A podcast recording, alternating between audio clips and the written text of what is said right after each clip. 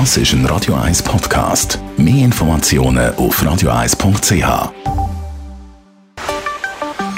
Der Finanzratgeber auf Radio 1 wird Ihnen präsentiert von der UBS.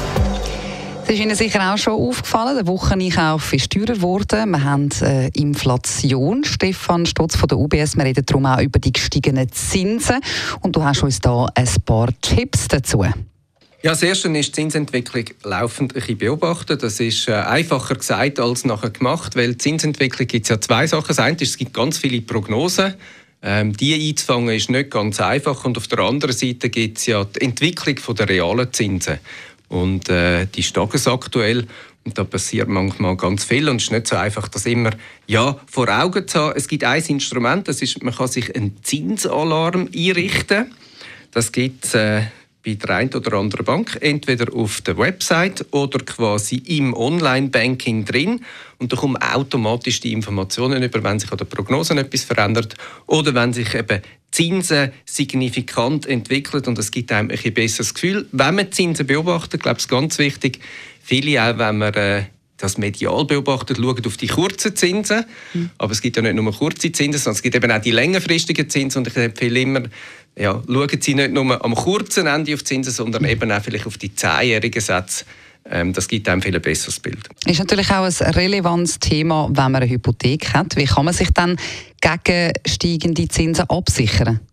Ja, wenn man natürlich schon eine Hypothek hat oder im Prozess ist, dass man irgendwie eine Liegenschaft kauft, sprich eine Wohnung oder ein Haus und dann irgendwann eine Finanzierung wieder braucht, sprich wenn Sie schon eine haben, dann wissen Sie ja, vielleicht läuft Ihre Hypothek gegen Ende von dem Jahr aus ähm, oder Sie können Ihr Haus erst beziehen, zum Beispiel im Herbst von dem Jahr.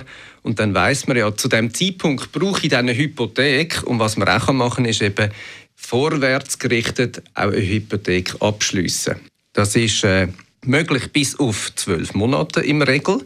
Das heißt, man tut heute schon den Preis fixieren, wo man dann für die Hypothek im Herbst überkommt. Und das gibt einfach auch eine gewisse Sicherheit rein, wo sie können sagen, ja, ich habe heute so ein einen Blick, wo die Zinsen könnten angehen auf der Basis von der Prognose, aber ich würde gerne zu dem Preis auch das fixieren.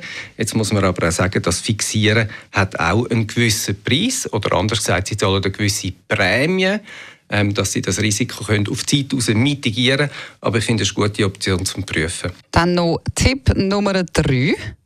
Dann ist immer so, wenn man eine Hypothek hat, dann vielleicht ist es ja sinnvoll, nicht nur eine Hypothek zu haben, sondern zwei oder drei Hypotheken. Und dann machen wir das Gleiche wie im Anlagegeschäft. Wir suchen Diversifikation um das Risiko eigentlich zu verkleinern. Das heißt, wir suchen in diesem Beispiel Diversifikation über die Laufzeit. Also Sie suchen eine Kombination eigentlich von längeren Laufzeiten oder mittleren Laufzeiten und kurzen Laufzeiten.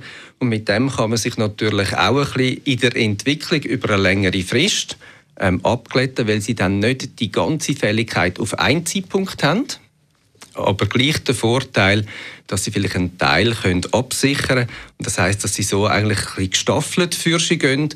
Und das gibt ihnen dann einen Mischsatz und das kann recht vorteilhaft sein. Gut, dann zum Abschluss noch ein kleines Fazit. Stefan? Am Schluss ist es eben gleich schwierig, weil es sehr persönlich ist. Es gibt nicht die eine Strategie, die die richtige ist. Äh, es ist abhängig einerseits natürlich wie groß das die Hypothek und die Liegenschaft, die sie haben, zum Beispiel das verfügbare Haushaltseinkommen belastet ähm, und damit natürlich auch mögliche Zinsveränderung könnte dort einen Einfluss haben, auf was sie sich sonst noch leisten können oder was sie können sparen können.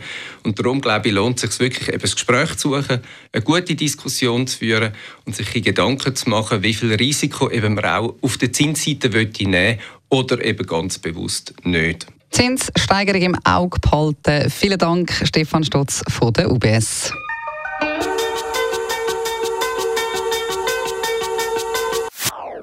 Das ist ein Radio 1 Podcast. Mehr Informationen auf radio1.ch.